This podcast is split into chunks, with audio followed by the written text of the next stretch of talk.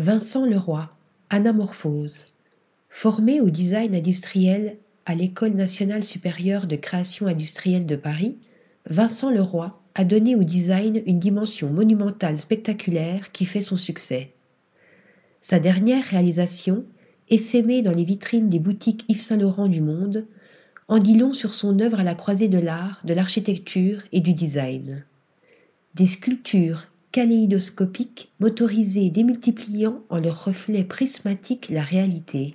Au fondement de sa recherche plastique, qui définit lui-même comme une oscillation entre le réel et le virtuel, la nature et l'artificiel, cette hybridité a pris corps de sculptures cinétiques en installations immersives ou œuvres monumentales dont le mouvement son matériau premier.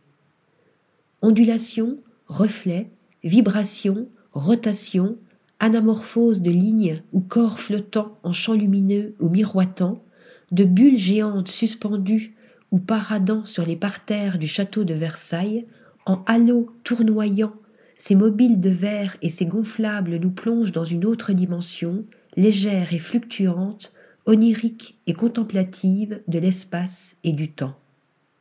Article rédigé par Stéphanie Duloup.